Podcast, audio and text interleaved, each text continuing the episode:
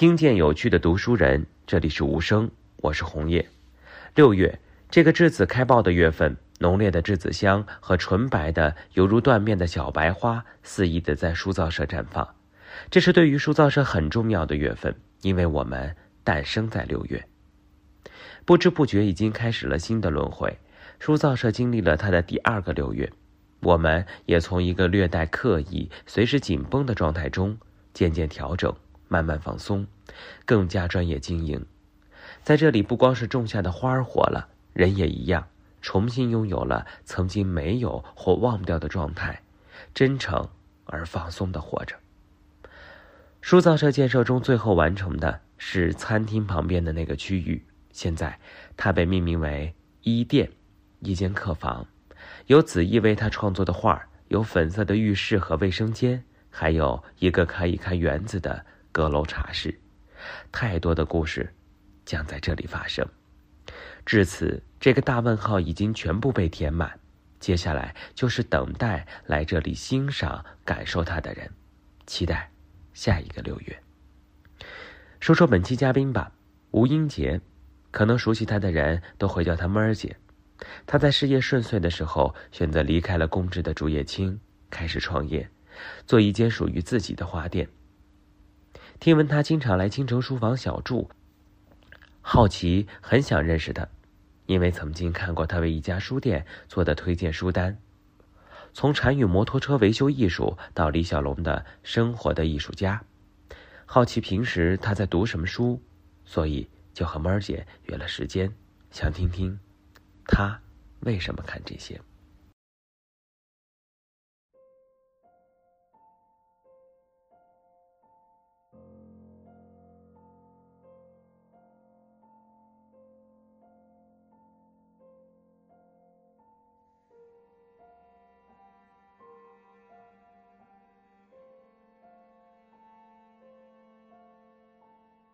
所以我的第一次危机是来自于说，我发现我那么努力，我做了那么多优秀东西，为什么好像？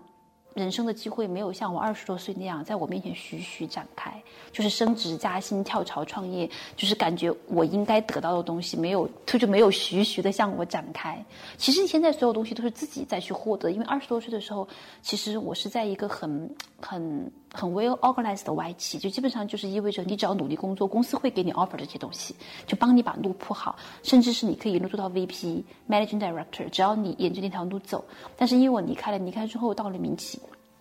在成都这个环境里，其实民企是不会给你 offer 这种，你上面就是老板的，你还想干嘛？你你不可能去当老板娘，你也不可能取而代之。那个民营企业老板就是老板的，就你只能在里面去找到一个，嗯，你自己舒服的位置。比如说，有的人可能会选择赚很多钱，不求名，赚很多钱，因为你没有职可升了嘛，你上面就是老板。但有的人就会说，那我。可能要拿很多回扣，赚很多钱。那有的人可能就觉得，那我就跳槽，我比如换一个更好的工作或者怎么样。那当时对于我来讲，就是会面临这样一个事业的困境。嗯，所以就三十二岁的时候，第一次陷入中年危机，然后没有人可以跟我交流，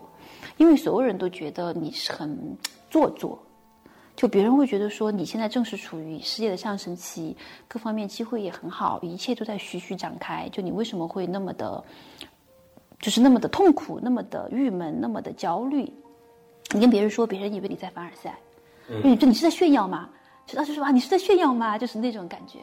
因为真正成功的人不会听你讲，能听你讲的都是跟你以前一起过来的朋友，他们他们已经觉得你比他们好了。他们你是在炫耀嘛？哎，所以你觉得哎没有什么可以聊，所以这个时候你就想找一些高人去聊。其实最好的高人就在书里面，所以就想要开始看书。然后最开始看一些书，都是看一些嗯功能性的书，就是自己的专业相关的，就经管类的，怎么创业。怎么把公司管好？怎么把员工管好？然后看完之后，就是更努力的工作，但是依然不能缓解焦虑。所以我在三十四岁的那一年，突然就给自己定了一个硬性的指标，就是不再看任何跟经管类相关的书。就是一就是就是不看任何跟都，我当时都不知道可以看什么书，反正就是不看跟经管类相关的书，定了一个硬的指标。然后同时呢，当时我想，如果如果我不能就是在书里还不能解决我的问题的话，我就准备请假一段时间，然后把呃，这几个宗教圣地，就从拉萨开始，拉萨、不丹、小乘佛教的这几个地方，就沿着东南亚去走一圈。因为当时我在瑞幸已经到了一个相对来讲，就是我也不需要我花太多，就比较稳定了，也不太需要我花太多的精力。然后我跟公司去讲了一下，我说我可能要出去休息一段时间。结果没想到，我在我的第一站拉萨就解决了这个问题了，就很快很快，就第一站根本没有去到第二站，第一站就解决了这个问题。所以你是一个佛教徒。我是一个算是一个精神上的佛教，我认可了他的那种辩证的思维的方法，所以我觉得是一个精神上的佛教徒。嗯，呃，我我其实听你说这个和东西和你说的你之前的那个经历，我我特别好奇，就是你是不是因为说年少成名，或者说所有的东西，它是因为你太一帆风顺，或者说你后面的焦虑是不是来自于前面太好了，所以你后面焦虑？嗯，我觉得估计不是，因为我，我我我不知道什么叫年少成名，我我没有哪一个时刻让我对让我感觉到我在成名或者怎么样，嗯，但是我确实从小比较有偶像包袱，因为我读书很小，我三岁就开始读书，所以呢就被别人叫做天才少女，就是我被叫做天才少女，并不是因为我真的很聪明，是因为我很偶然的读书很小，就我妈是我学校的老师，我妈没有时间带我，就把我放在。学校里，就是她，就是很很偶然的一个事情，就跟着就读上来了，嗯，但是因为这个事情，别人就觉得一定是因为我很聪明，别人不会觉得是因为我妈妈很偶然叫我，别人一定是因为这个小孩很聪明，跳级啊什么样，所以就把叫做天才少女，然后就有了一些偶像包袱，就觉得嗯自己一定要表现的比别人。得到更多的成就，才配得上“天才少女”这个称呼。我为什么英文名字取名叫水星，也是因为这个原因。就是《美少女战士》里面，水冰月之后第二个的美少女战士，就是那个水水冰水星蓝色的那个，她是全日本的天才少女，叫水野亚美。我当时高中的时候看到那个动画片，就突然就觉得，嗯，这个不就是自我的对应吗？所以我就取了个英文名字叫水星，其实是因为这个原因，就给自己取了这个英文名字。所以其实内心是有一些。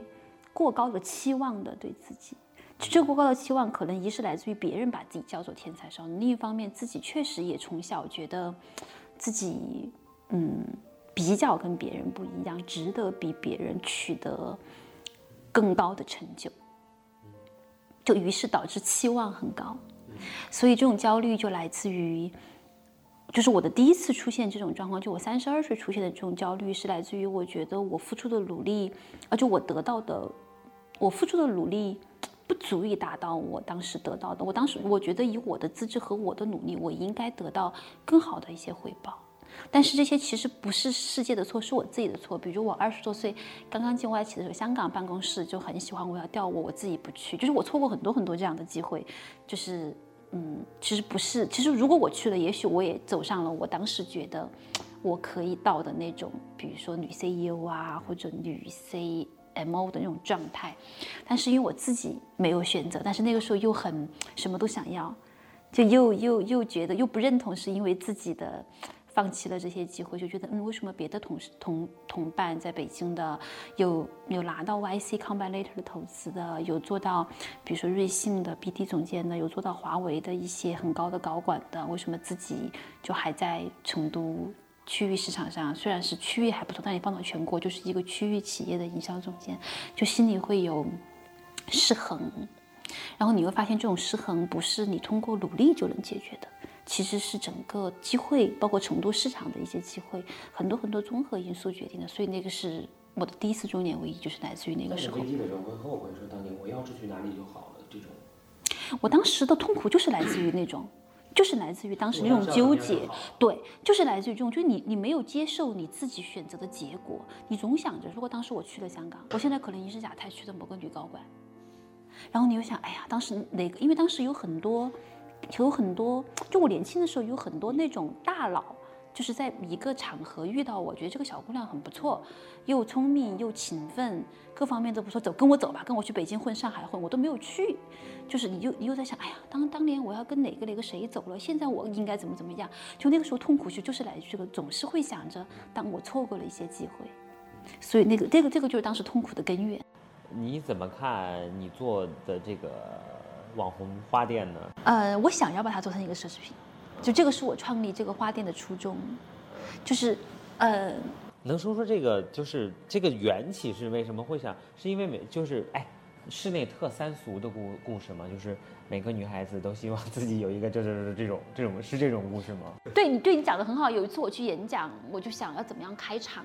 开的比较接地气，让别人觉得不再装逼。我就用了这个开场，这是一个三俗的梦想，于是我们做了。嗯，但但其实你不是因为这个三俗的梦。对，但是因为我讲这个话说出来就是像讲的很像装逼，我从来也不讲。就那天我有一个很好的朋友在西安跟我坐出租车的时候问我说：“你对 M 的理想是什么？”我当时真的没想那么多，我脱口而出我说：“我希望它成为一个伟大的品牌。”看我对于这个的想法也是来自于我当时的那个缘起的梦想一脉相承，就是我想做一个呃能够流芳流传到后世流。就是伟大的、能够流传下去的、能给大家带来精神财富的东西。那品牌其实是这个商业社会来讲，相对来讲最简便的方法。就比起你出书立传这种来讲哈，因为你借助了商业社会的规则，相对来讲它是更快捷的一种方式。然后我去了追星，我希望他可以通过通过那种方式去表达。然后我做 M 也是一样，我觉得做就是追星还是稍微偏男性化了一点，比较偏主流价值观一点。然后我希望 M 能够做的更偏女性的价值观，真的能够去表达女性对于爱、对于珍惜有很多情感。东西释放在里，因为鲜花天然就是一个会去承载女性的很多情感在里面的，就是我希望它是能够承载一个女性价值观的东西，但这个东西讲出来很虚。但你觉得男性价值观、女性价值观差别是什么？男性会更加国情怀。会更主流，因为中国的主流价值观就是修身齐家治国平天下，所以觉心讲平常心是没有错的，讲进取心也是没有错的。但是对于女性来讲，她可能要的非常的个体，她要的可能就是爱与被爱，尊重或者是。其实独立也是一种，就是也是一种被尊重嘛。他可能要都是些特别特别具象的感情，他没有那么大的家国情怀，这个其实很大的一个差异。但是我平常几乎不在外面讲，因为如果你开一家花店，你要讲你是基于这个原因，别人会觉得你很装。我个人会这么认为。我那天跟方所呃分享的那个书单，就是对，就是我立志不读经管类的书以后的非所有的。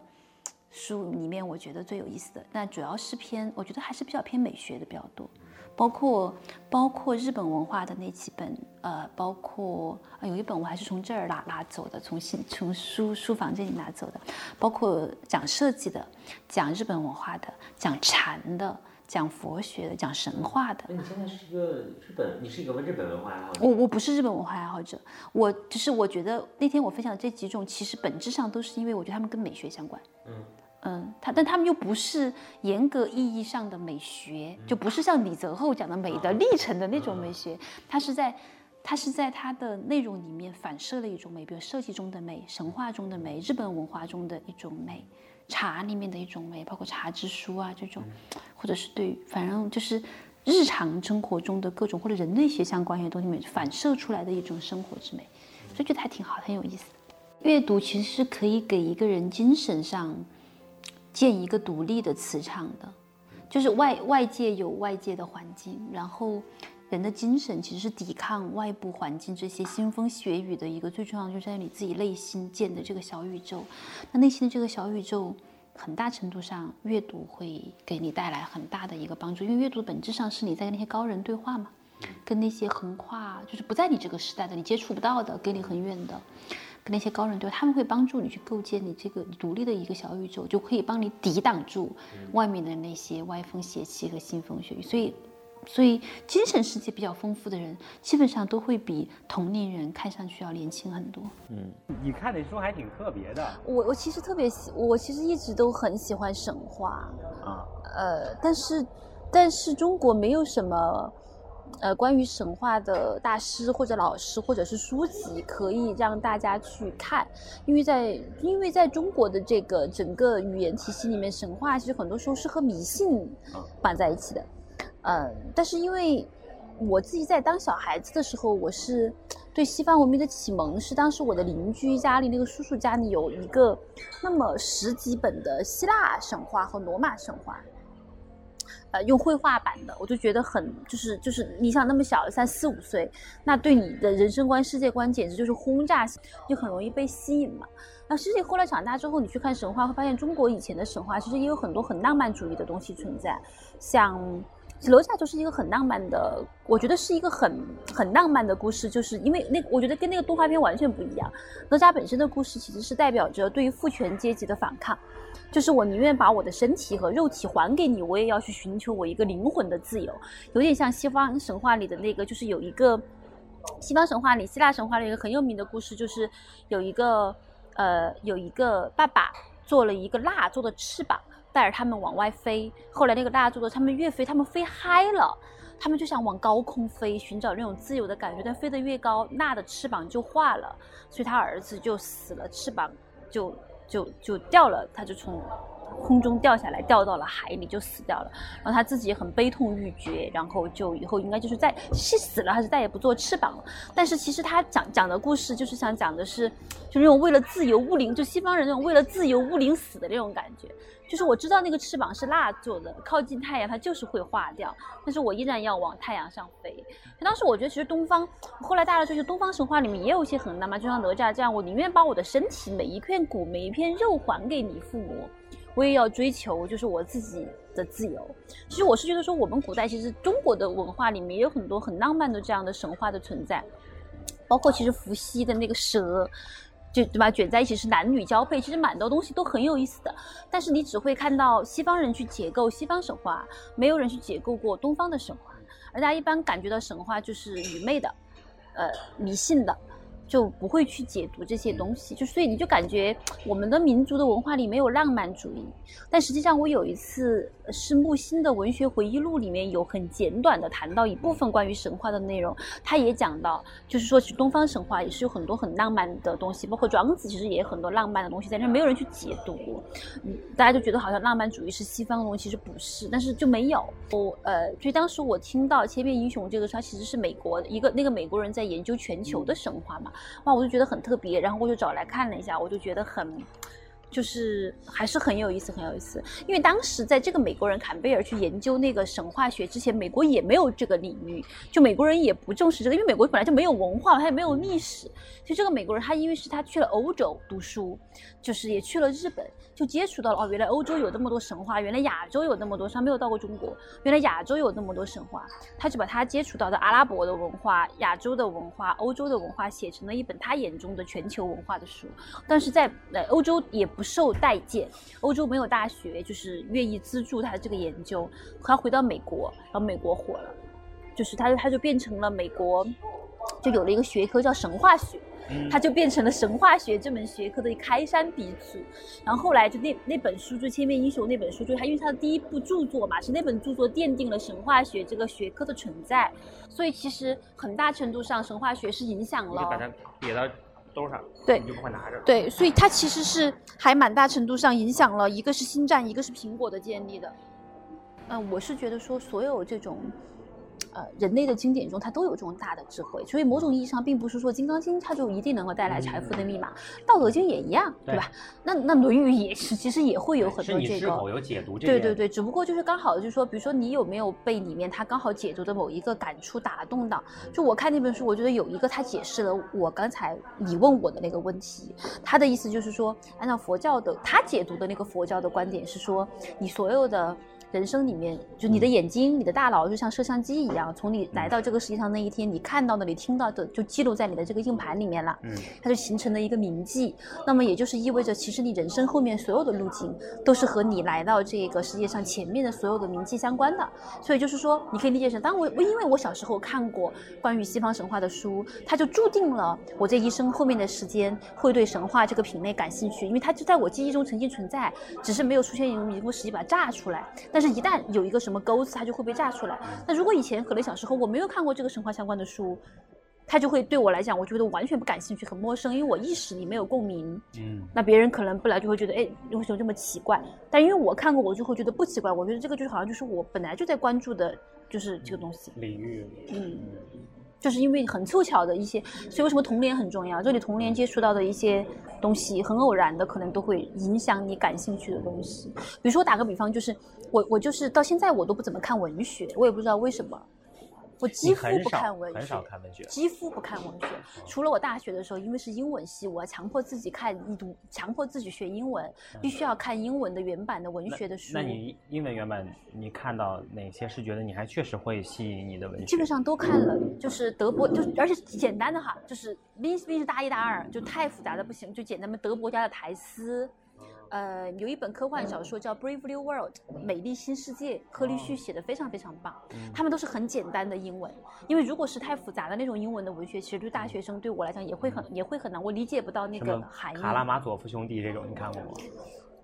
对，但你一看这样名字你就不会看了。对对对对对。你你会就是天然的避开文学。对，我觉得我对文学不是很感兴趣。我一直觉得文学就像电视剧一样，有点浪费自己的时间。但我老公就不一样。他是一个文学爱好者，他喜欢看类似的，比如说，比如说电视剧，他就觉得跟文学是一样的，他向你展示了社会中正在发生的一些细节。就比起来，他更爱看电视剧，不爱看电视，看电影。他也看文学，反正他不看我看的那些什么医学、哲学。哦，你要看医学？我要看医学。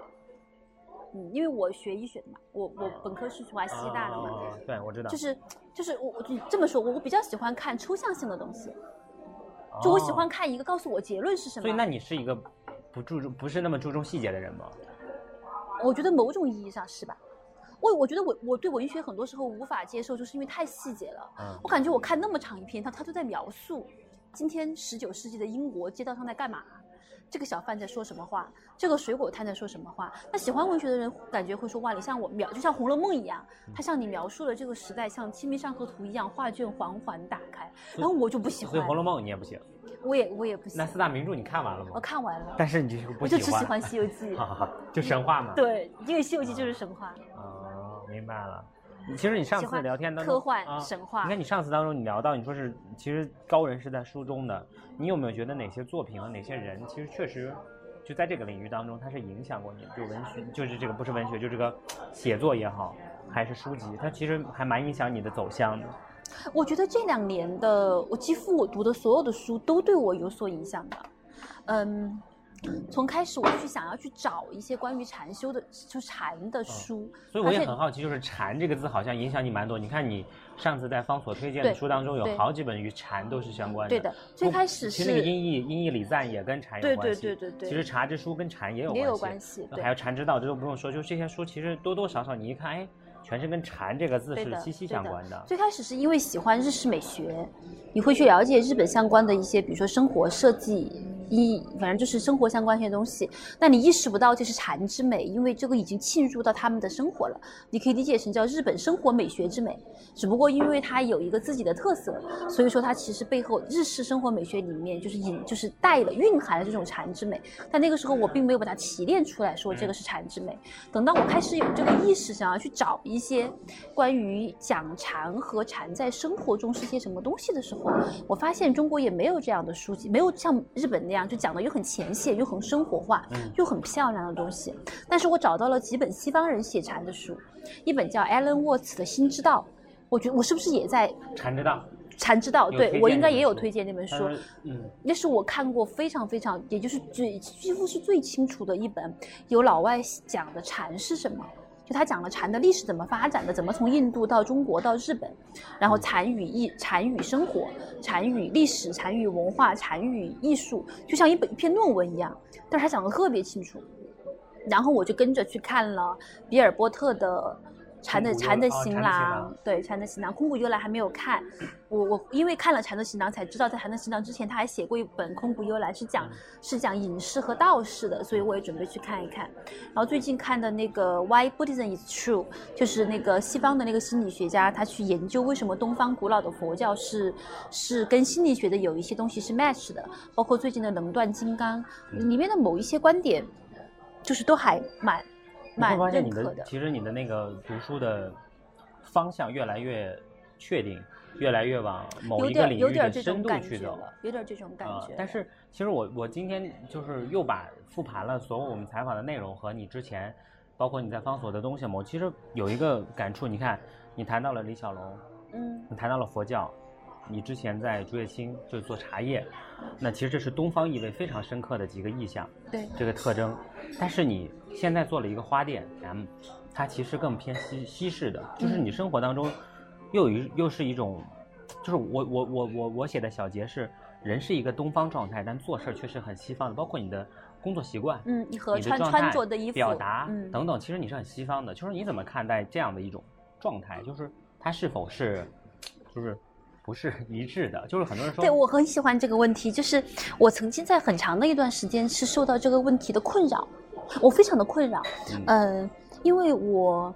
嗯，就是我很不喜欢我的原生家庭那个时候，啊因为我的父我我的父亲是一个受儒教思想就是非常严格的人，所以你可以把它理解成他是一个。呃封建传统体现的大家长式的作风，非常的强势，但是确实也很负责任。就确实从这个男人的角度来讲，是个负责任的父亲和家族的家长；但是从这个家庭教育来讲，是一个专制、呃封建、极度的这种强势且且不听从任何建议的这样的一个男性的形象。所以，其实在我青春期是非常非常叛逆的，是很不喜欢这样的家庭。那么，我第一次感受到人生存在快乐的，就是因为我十五岁进到华西医科大学，接触到了纯西方的教育。就是，也就是说，在一九九九年的那个时候还很。还我觉得中国还算比较封闭的时候，因为华西是一个教会学校，嗯他所有的老师，我们我们所有老师都是从国外留学回来的。我第一年进成都的，我们那个班的外教是牛津的，然后我们的选修课的那个家政学的老师是以前燕京大学的老师，已经马上就要退休了，最后一年。我们还学过心理学，也是民国前因为西南联大来到这边留下来的，就是教心理学的老师，也是最后一个退休了。你知道那个时候民国的老师其实也受过很强的西方的教育对对，先生的状态，所以那个时候从他们的那个衣着。包括他们优雅的举止，包括他们用英文，他们都不用中文讲，用英文讲的方式，对一个十五岁的从一个小镇上走来的我，其实是一种很深的震撼。冲击，就是那个简直就是我觉得哇，原来世界可以这么的美好。你想那个时候，你一个十几岁，天天听什么忠孝仁礼义的，突然听到了自由平等博爱，哇塞！你觉得这个那个武士的时候，听到德先生跟赛先生，你简直恨不得跪下去亲吻那片土地。而且我们那个时候就像那个新东方那个时候讲的一样，真的是宁愿去那帮大我们大学生，真的是宁愿过去刷盘子，也要留在美国的那个时代啊！就九九年那个时候，我们师兄师姐听说哇能够去美国，那都是太羡慕了，就是那种。然后我就呃，华西的时间很短暂，四年就结束了。四年结束之后，我其实就经历了很痛苦的一段一段这样的经历，因为我进了川大，后来有工作。那嗯，虽然我的工作相对来讲是在外企，还比较单纯，但其实我的人人生的就是人的这个肉体是生活在这个环境里，我觉得受到了很大的文化冲击，就是真的就是一种就是。当时我们读书学的一个词叫 culture shock，就是文化冲击。比如一个中国人去到美国，哇，看到原来美国人都不给父母养老的，父母都要自己开个车出去玩的，你就不能理解，这个就叫文化冲击。那我那个时候觉得，哇，我都没有出国，我都受到了文化冲击，就因为我离开了华西那样一个纯西式的教育，到了川大，到了社会上看到，就是包括各种对待女性和职场女性的方式啊，就那个对于我来讲，就真的都都是文化冲击。因为它跟你在书本上看到的不一样嘛，你书本上构建的是一种理想的西方的那样的一个资本主义的生活，彼此尊重，男女有平权，就是那样的一种生活。当时我就，然后我就很痛苦，嗯，我觉得自己就是刚刚找到了一个社会身份的菜特档，然后我又打碎了，就我不知道应该怎么样很好的处在这个社会里面，就是，嗯，包括我进绝青的时候，我又经历了一轮很重的文化冲击，因为绝青其实是代表着中国改革开放前十几年的一点一类很典型的企业，就是民营企业家，并不是因为具备很强的。文化的素养或者商业逻辑的素养而成功，更多是站在这个时代的潮流上而成功。就中国几乎所有的企业都是这样的，它不是什么留京回来毕业高精尖创业，它更多就是那个时候因为因为中国你看房地产各个行业都是这样的，因为大门打开了，潮水涌起来了，那大家都赚钱了，就变成了一些很多的企业。那这种东西都会带来给我很多的冲击，我觉得我很痛苦，在很长的一段时间，十年的时间，甚至超过十年的时间，一直摆不正那个自己从书里面看到的，想要去追求的那个社会和现实社会的这个东西，所以还是比较的、比较的很就是很，我觉得很撕裂，活得不开心。嗯，这几年会好一点，是因为，嗯，我真的是从